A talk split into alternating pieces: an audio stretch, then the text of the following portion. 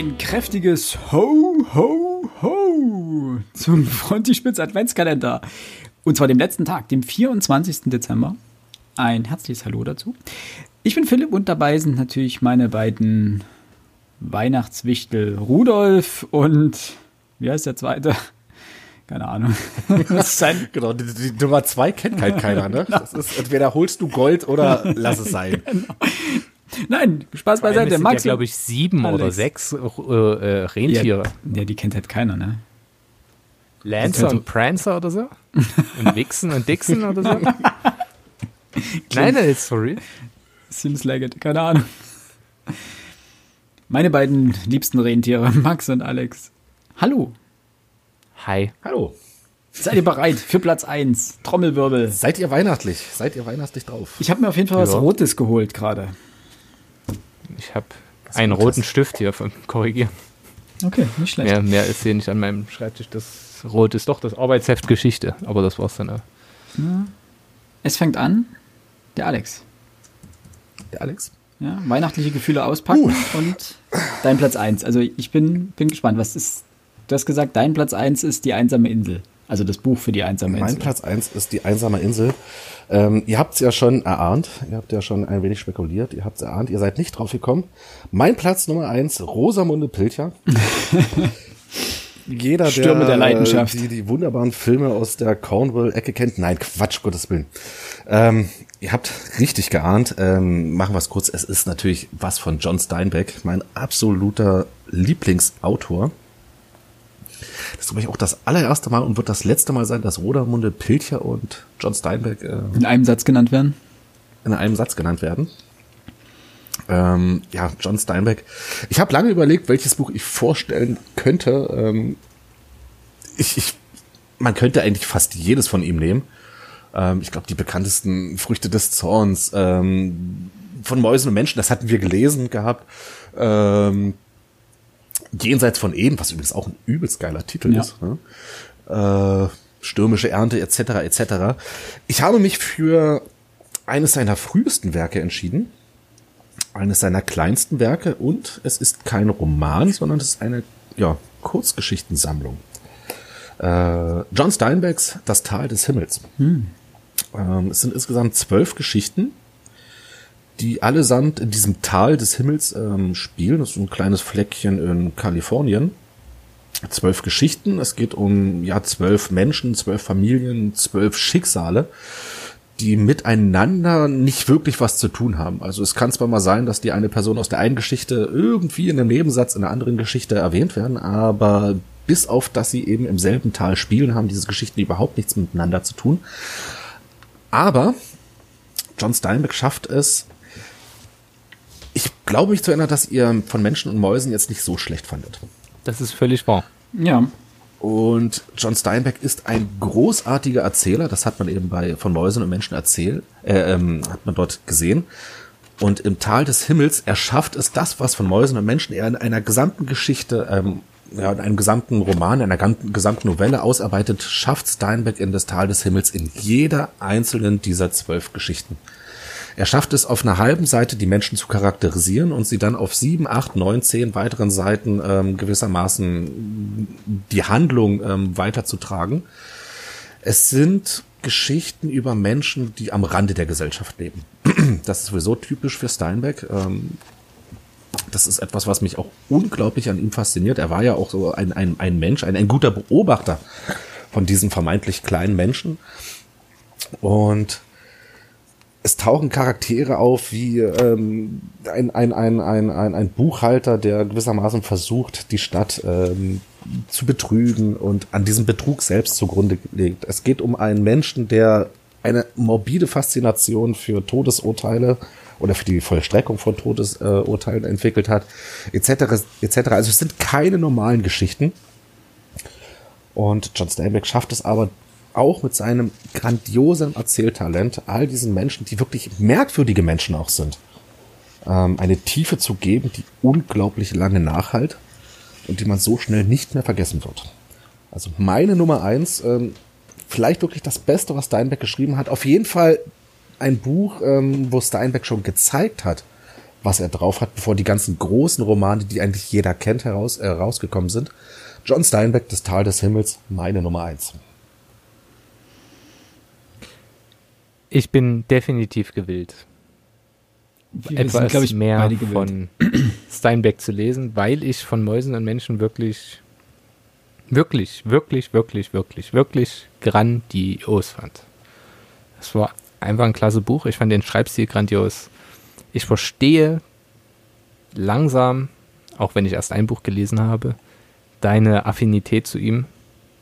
Und ähm, ich denke, es ist ein würdiger Platz 1.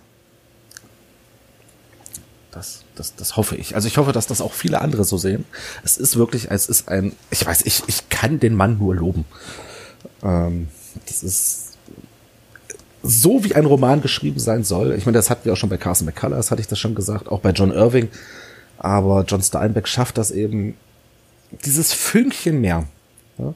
Das, was so dieser eine Autor hat, den irgendwie jeder von uns hat, äh, jeder von uns kennt, das ist bei mir eben bei Steinbeck zu finden oder für mich bei Steinbeck zu finden. Und ja. Daher meine Nummer eins. Sehr schön. Ich möchte übrigens, weil Philipp so eingestiegen ist, an dieser Stelle noch für unsere Hörer, denen das, Hörerinnen und Hörer, denen das bestimmt auch so am Herzen lag wie mir, noch mitteilen, dass es neun Rentiere sind, unter denen Rudolf nur das Rotnasige ist. Die anderen heißen Dasher, Dancer, Prancer, Vixen, Comet and Cupid and Donner and Blitzen. Also es sind neun. Und ihr konntet nicht mal den zweiten. Das ist schon wenig. Wie Alex es schon gesagt hat. Hol Gold, ansonsten bist du nichts wert. Und keiner erinnert Das sich. ist, das ist tragisch. Ähm, Das ist kommen wir nun, eine schöne Überleitung, wenn, wenn ich mir das jetzt so überlege, weil tragisch. Kommen wir nun zu meinem Platz 1. Ich, Kommen wir zum Ich zweiten. bin noch Sandwich-Kind. Ach, nein, Gott. ähm, Stimmt. du bist es. Edgy. ja. Stimmt, Ja. ich bin der Abschied. Ich bin der Abschied. Ja. Oh, Entschuldigung. Dann Philipp. Keiner erinnert sich an den letzten. Von der Folge bleibt eh nur Alex hängen, deswegen ist jetzt egal, was ich sage. Die meisten haben eh schon ausgemacht. Hab gedacht, ah, okay. Steinbecks die Nummer 1. Gut. Aus. Und sind direkt in den Buchladen gefahren und haben das Buch gekauft. Äh, ich glaube, ich fürchte leider nein. Das Buch wird gar nicht mehr verlegt. Das ist das Problem auch, was wir Das ist hatten. irgendwie, irgendwie. Das ist ja das, wir, Ja. wir haben ja schon mal darüber gesprochen, als wir von Mäusen und Menschen ausgewählt haben, dann letztendlich das, genau, deswegen haben wir das gelesen. genau, ja. weil du eigentlich äh, das nehmen wolltest. Ich wollte eigentlich das Buch schon nehmen, ja. Das ist, also hätte ich. Mich hätte eure Meinung wirklich interessiert. Wenn wir irgendwann noch Aber mal das war gar nicht drankommen, wirklich voll das. lesen wir das zusammen. Genau, genau, genau. Mein Platz 1 ist, wie könnte es anders sein? Das rote Buch. Ah, Nein, nicht das kommunistische Manifest, sondern Tolkiens Der Herr der Ringe. Es ist, äh, es tut mir fast leid, hier so klischeehaft daherzukommen, aber es ist einfach, ich will jetzt nicht sagen das Buch der Bücher, ähm, das wäre ein bisschen vermessen, der Titel, aber es kommt dem es nahe. kommt dem sehr nahe. Es ist der Benchmark letztendlich für jegliche Fantasy-Literatur. Es ist der Grundstein jeglicher modernen Fantasy-Literatur. Der Begründer der High Fantasy, ein Literat, der sowohl ein großartiges Buch geschaffen hat, sich eine eigene Sprache samt Grammatik ausgedacht hat, ein großartiger Lyriker war, denn er hat sowohl Gedichte als auch Lieder verfasst, die er in dieses Buch eingebracht hat, hat sich eine riesige, komplexe Welt ausgedacht mit allen Details, deswegen High Fantasy, als erstes war die Welt, dann die Geschichte. Und hat die mit so viel Liebe gefüllt, dass man einfach nur staunen kann, was dieser Mann dort vollbracht hat. Und der Herr der Ringe ist vermutlich nicht das beste Buch, das jemals geschrieben wurde. Es hat Längen, es gibt Elemente, die, die stören, es gibt Charaktere, die fürchterlich nerven, aber alles hat seinen Zweck, alles ist an dem Platz, wo es Tolkien haben wollte, vermutlich. Und es ist rundum das Buch für die einsame Insel. Denn ich weiß nicht, ob mich ein Buch jemals mehr also ich, nein, andersrum, ich glaube nicht, dass ein Buch mich in meinem Leben mehr geprägt hat als der Herr der Ringe, letztendlich. Denn äh, ich hatte es schon mal erzählt, meine Mutter hat mir das früher mal vorgelesen, angefangen mit dem Hobbit damals noch, äh, als ich noch klein war, und später hat sie mir den Herr der Ringe vorgelesen. Und das war quasi meine erste Berührung mit dem Buch und es war einfach, ich habe mich, hab mich da immer abends drauf gefreut und manche haben auch früh vor der Schule vorgelesen. Ähm, oder hat sie mir vorgelesen. Und ich habe mich riesig darauf gefreut, wieder irgendwie ein Stück mehr von dieser Welt zu erfahren. Und es dann irgendwann später selber zu lesen und dann auch als Kinofilm zu sehen und also einfach wie diese, diese fantastische Welt zum Leben erwacht, hat mich einfach wahnsinnig beeindruckt, wie man sich das alles ausdenken kann mit und so detailliert, als wäre es wirklich real. Was jetzt nicht bedeuten soll, dass ich irgendwie komplett dem Eskapismus anheimgefallen bin und überhaupt nicht mehr an der Realität verhaftet. Darum geht es gar nicht. Aber einfach, wie viel Fantasie kann ein Mensch haben, um so etwas zu schaffen? Zumal es das vorher noch nicht in diesem Ausmaß gab. Neuere Fantasy-Literatur kann sich immer wieder darauf berufen, was da war, kann, kann sich natürlich irgendwo Dinge zusammenklauen, in Anführungsstrichen, und sich Elementen bedienen, die, die schon da waren ähm, auch das hat Tolkien gemacht. Er hat sich ja sehr viel an, durch die nordische Mythologie inspirieren lassen. Zum Beispiel. Ja, keine Frage. Aber das in dieser Form so zusammenzustellen, ist meiner Meinung nach einzigartig. Also ich wüsste kein Werk, was daran in seiner, in seiner Kompaktheit rankommt. Also da kommt kein George R. Martin ran, da kommt kein Robert Jordan ran. Ähm, weil sie alle viel mehr Platz gebraucht haben zum Beispiel oder weil sie gewisse Teile ihrer Welt nicht so ausmodelliert haben, wie Tolkien das getan hat. Es ist einfach das Buch. Das, der Vorteil beim Herr der Ringe für die einsame Insel ist, du hast lange Zeit. Also du brauchst erstmal viel länger, um das einmal durchzulesen, wenn du auf dieser einsamen Insel bist. Man stelle sich vor, Alex wählte von Mäusen und Menschen aus. Oh, das wird bitter. Ja, da bist du aber nach einem Tag spätestens durch. Also irgendwann wirst du wirklich das Ding auswendig können. Ähm, da diese Probleme wirst du beim Herr, Herr, Herren der Ringe nicht haben. Äh, ja. Ganz. Nein, das Problem bei Herr der Ringe ist eher andersrum. Stell dir mal vor, du lebst in einer Welt, wie sie Fahrenheit 451 ja. beschreibt. Und du musst so ein Buch auswendig lernen. Dann bist du mit Mäusenmenschen gut bedient, ja. Ne? Dann bist du, ja, Aber Bradbury wollten wir auch mal lesen. Spaß. Ne? Das, das, ja, das ja. Äh, ja, es sind halt tausend Seiten, ne? das ist schon, schon umfangreich. Ähm, bist, du, bist du Fan der Verfilmung? Äh, ja. Ich weiß, ich weiß nicht, wie viele gute Buchverfilmungen es so generell gibt. Ich finde, Peter Jackson hat mit eine der besten geliefert. Maßstäbe gesetzt, ja, auf jeden Fall. Was das angeht. Also auch da, mehr, man hat einfach gemerkt, dass er ein unglaublicher Fan des Buchs ist und dass gefühlt jeder, der dort am Set gearbeitet hat, äh, dieses Buch, irgendwas mit diesem Buch verbindet vielleicht, weil so mhm. viel Liebe wie dort eingeflossen ist, dann, ich meine, man hat Rohan gebaut, faktisch gebaut. Man hat das Auenland gebaut, jedenfalls. Die Hobbithöhlen das, äh,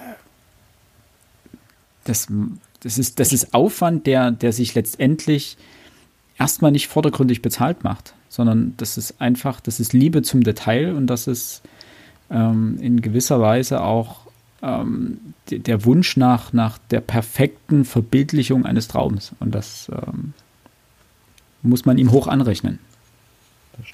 Ähm, Hobbit hast du auch gelesen gehabt? Ja. Ne? Ähm, Silmaril Mhm. Äh, zum Teil, also okay. in Auszügen. Habe ich jetzt äh, geschenkt bekommen letztes Jahr. Nochmal in einer äh, edlen Ausgabe. Weiß jetzt gar nicht, gibt es aus dem Tolkien-Universum noch mehr Literatur zu, äh, Na, es, zu Mittelerde? Es soll jetzt ähm, noch ein Buch veröffentlicht werden aus seinem Nachlass, glaube ich. Oh. Und ansonsten weiß ich gerade gar nicht. Also es gibt so, es gibt Fragmente, es gibt noch verschiedene Texte aus seinem Nachlass, die jetzt eben veröffentlicht werden sollen. Ähm, es gibt ja auch dieses Nachrichten aus Mittelerde. Mhm. Äh, aber so große Werke gibt es nicht. Und die, die meisten anderen Sachen sind ja auch keine Erzählungen im Sinne von, also ich glaube, der Hobbit und der Herr der Ringe sind die eigentlich einzigen beiden großen Erzählungen. Silmarillion ist ja mehr so eine, ja, Anthologie letztendlich. Das sind ja sozusagen Hintergrundgeschichten, einzelne Episoden äh, zu, zu, zur Mythologie der Welt. Das ist ja keine zusammenhängende Erzählung letztendlich, wie es der Hobbit und der Herr der Ringe sind. Und der Herr der Ringe ist letztendlich ja das, das Hauptwerk seines Schaffens. Und alles andere sozusagen dient nur der, der Anreicherung der Welt. Also von Hobbit mal ein bisschen ausgeklammert. Ich glaube, der Hobbit war als erstes da, den hat er ja für seine Kinder geschrieben. Und daraus dann ist später dann der Herr der Ringe hervorgegangen. Und der Hobbit ist auch ein, ein wunderbares Buch, aber der, der, der, Herr der Ringe ist letztendlich die, die komplettere, rundere Geschichte. Gut, gut. So. Der Max. Der Max. Platz 1. Ich mache den Abschluss unseres Adventskalenders sozusagen. Du bist das krönende, du bist das, das krönende Engelchen auf der Tannenbaumspitze. Sozusagen. Ich, äh, ich, ich, bin Patrick Star, der sich oben auf den Tannenbaum draufsetzt. Und der langsam vertrocknet. So, so, sozusagen. Ähm, ich habe schon gehört, dass einige unserer Hörerinnen und Hörer Wetten abgeschlossen haben, wer bei mir auf Platz 1 liegt. Und es ist natürlich keine große Überraschung. Ich gebe es zu. Mein Platz 1 stammt vom besten Sportjournalisten, den wir hier haben, dem besten deutschsprachigen Sportjournalisten, über einen ehemaligen Fußballer. Nämlich die, äh, die Rede ist von Robert Enke, ein allzu kurzes Leben vom Autor Ronald Reng, erschienen 2010 im Piper Verlag. Jetzt wird man sich natürlich die Frage stellen, oh, tiefes, tief sitzendes, tragisches Thema. Hm, ein Fußballer, der Suizid begangen hat, wie kann das sein, dass der auf Platz 1 steht? Vor allem eine Sportbiografie. Was, was soll das? Nun, dafür muss man kurz das Leben Robert Enkes zusammenfassen, der ähm, ein ambitionierter und herausragender, talentierter Fußballer war, Fußballtorwart war, der sich seinen Weg in den Profifußball gebahnt hat und dort langsam aber sicher auch noch mit anderen Faktoren wie der äh, verstorbenen Tochter, die in, im Alter von zwei Jahren dann verstirbt, ähm, an einer Depression erkrankt und aus dieser Depression nicht rauskommt. Womit die zusammenhängt, dafür müsst ihr das Buch lesen oder zumindest welche Narrative möglich sind. Na, eine abschließende Antwort gibt das Buch natürlich nicht. Aber man merkt schon ganz am Anfang des Buches, ähm, dass Robert Enke bei einem 10-1, das, das, sein Team gewinnt, sich wahnsinnig darüber ärgert, dass er vielleicht äh, bei diesem einen Gegentor einen unverzeihlichen Fehler gemacht hat. Auch wenn das vielleicht gar keiner war. Aber er nimmt sich das in jedem Fall sehr zu Herzen. Er kämpft gegen diese Krankheit und er verliert gegen diese Krankheit. Er hat mit seiner Frau, die jetzt diese Robert-Enke-Stiftung führt und auch schon seit über zehn Jahren führt, es geschafft, dass die Depression einen ganz anderen Stellenwert bekommen hat und dass die Aufklärung um diese Krankheit auch wenn er das in der Form natürlich nicht wollte. Er wollte da natürlich nicht das, der Vorreiter sein. Ähm, hat dafür gesorgt, dass die Krankheit viel bekannter geworden ist und dass sich noch keine Normalität eingestellt hat, aber zumindest ein größeres Verständnis für Menschen, die an ihr erkrankt sind. Was bedeutet mir das Buch? Ich habe viele Jahre und bin auch immer noch ähm, mit dem Sport assoziiert. Das heißt also über den Fußball, sei es jetzt als Schiedsrichter, ging es mir immer darum, größtmögliche Erfolge zu erzielen. Und selbst damals, als ich noch äh, Fußballer war, fiel es mir schwer, Misserfolge zu ertragen, vor allem wenn sie mit mir zusammenhingen. Das ist einer der Gründe, warum mir die Schiedsrichterei in dem Sinn mehr Freude macht, denn wenn ich als Schiedsrichter allein in der Mitte stehe, fallen Fehler nur mir selber auf die Füße und nicht Kolleginnen und Kollegen. Ich weiß gar nicht, ich hatte es einmal in meinem Lehrerseminar gesagt, es ist leichter, gegenüber sich selbst zu versagen, als gegenüber anderen. Jetzt muss ich wieder die große Brücke bauen.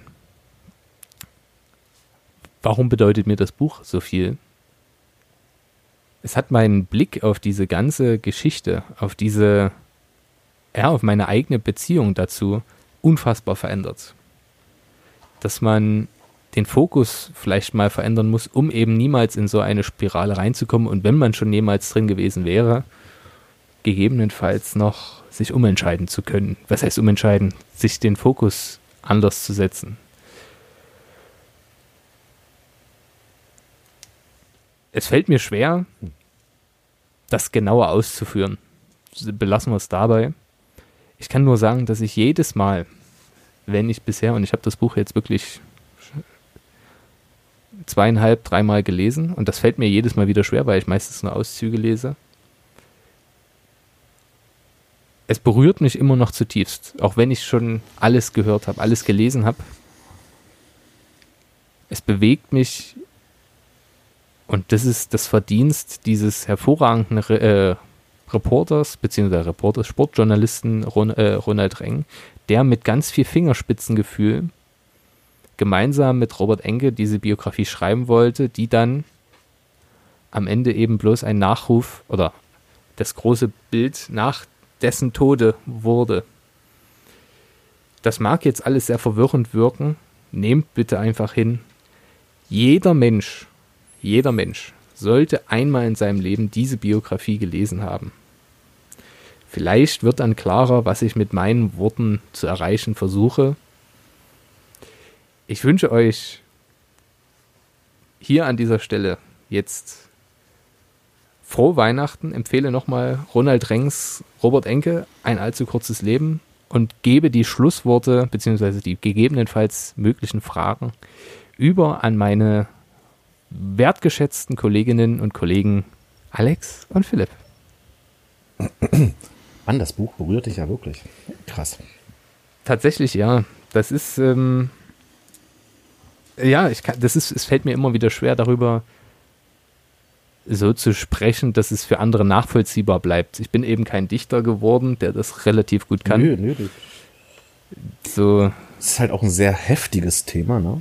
Ähm, also diese, dieses, dieses Lob, was du sagst, dass, dass der Ronald Renk, ja.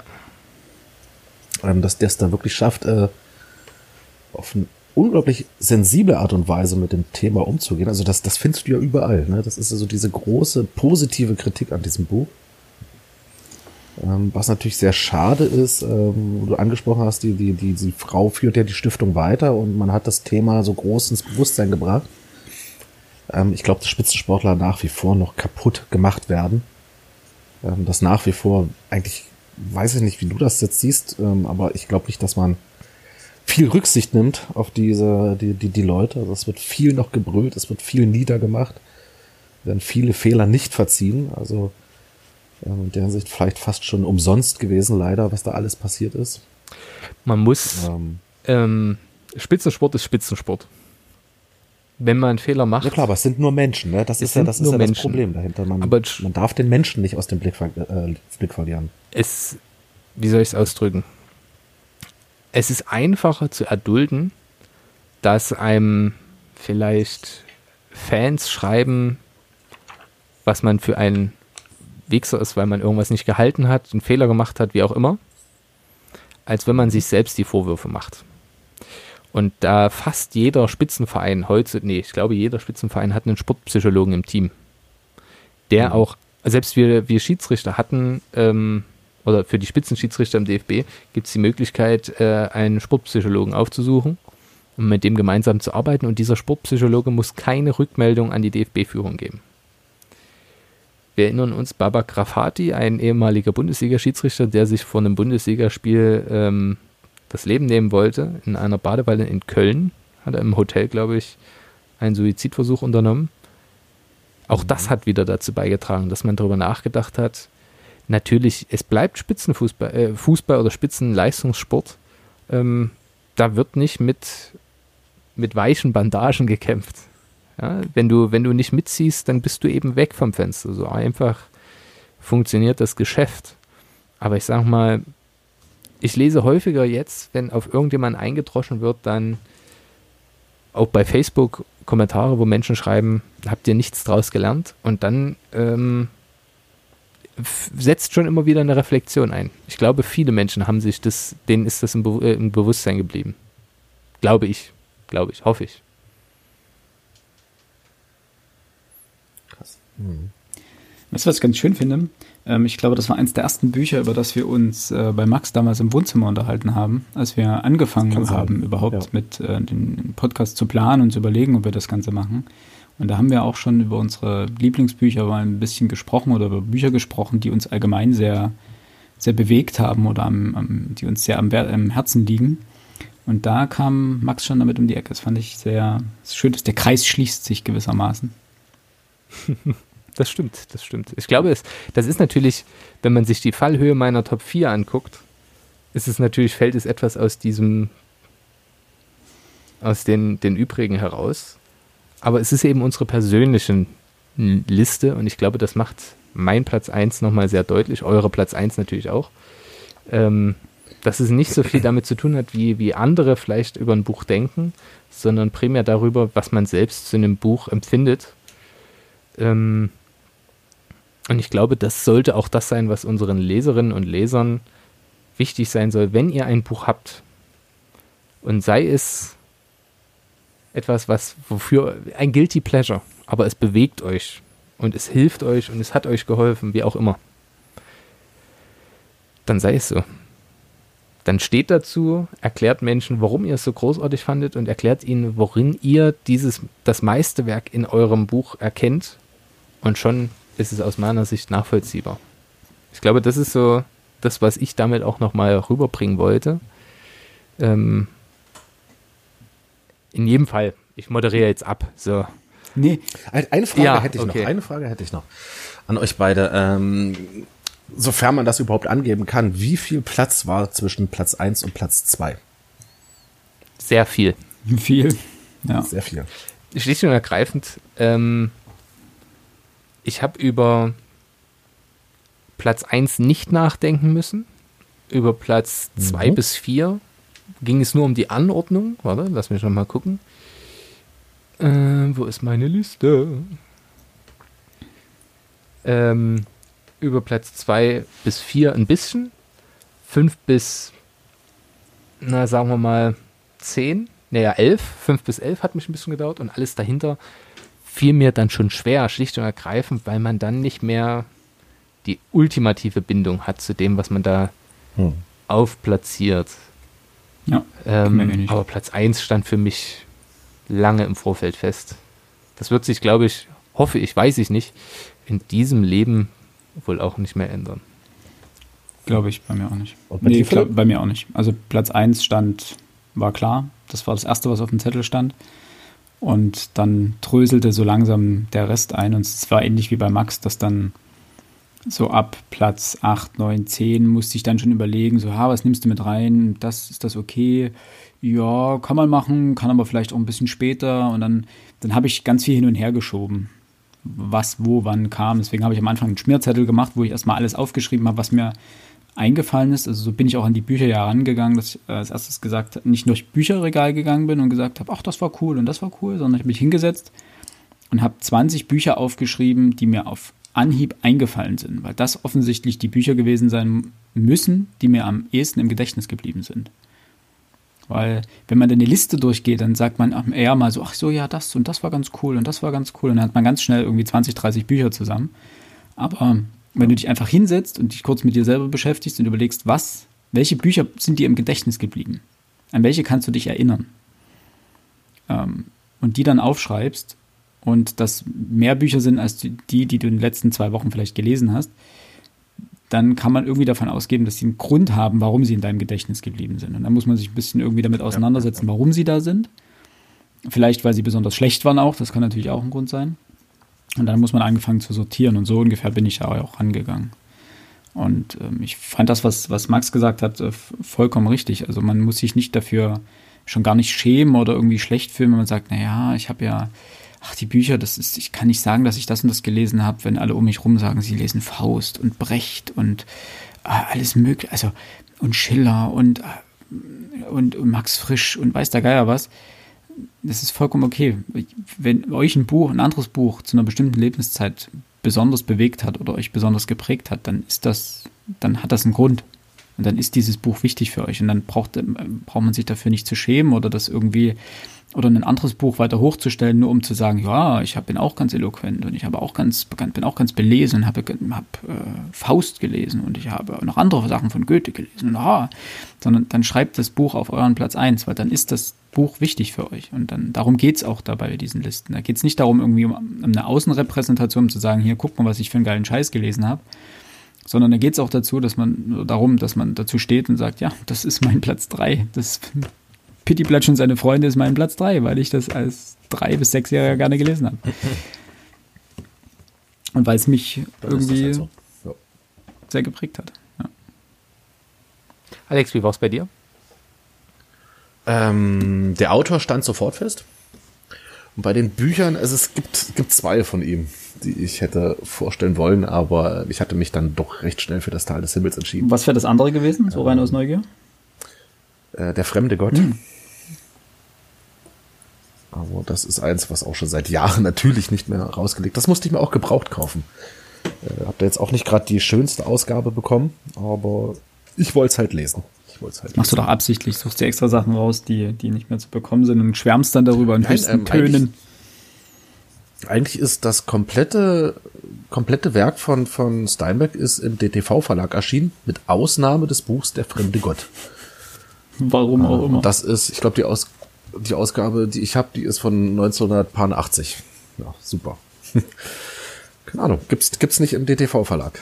Keine Ahnung warum. Sonderbar. Mhm. Gut, Max. Beende es. Ja. Beende es. Okay. Beende es. Also, liebe Hörerinnen und Hörer, an dieser Stelle danken wir euch.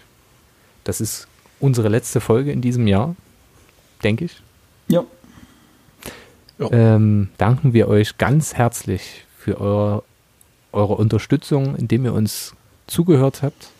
Es bedeutet uns allen wirklich viel und dass wir eine wachsende Hörerbasis haben, ist uns wirklich ja ein großer Dank, uns einen großen Dank wert. Schlicht und ergreifend, es steckt auch Arbeit drin und die vergeltet ihr unentgeltlich so wahnsinnig gut, dass es uns jede, auch jetzt in dieser Adventszeit sehr viel Freude gemacht hat, diese ganzen Folgen aufzunehmen und zu euch miteinander über Literatur zu sprechen.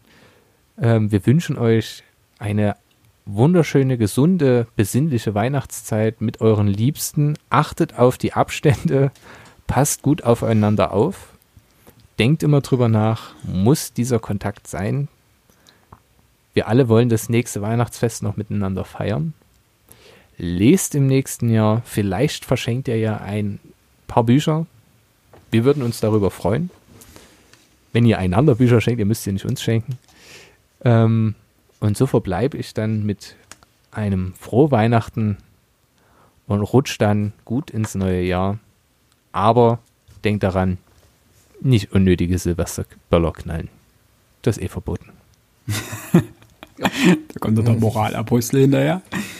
Sehr schön. Genau. Amen. Jawohl, Herr Lehrer. Ja, ebenso. Können wir uns ja anschließen, ne? HDGDL, ja. XOXOXO. Bis nächstes Jahr. Vielen, vielen Dank. Macht's gut. Bleibt gesund. Jo. Tschüss. Ciao. Tschüss.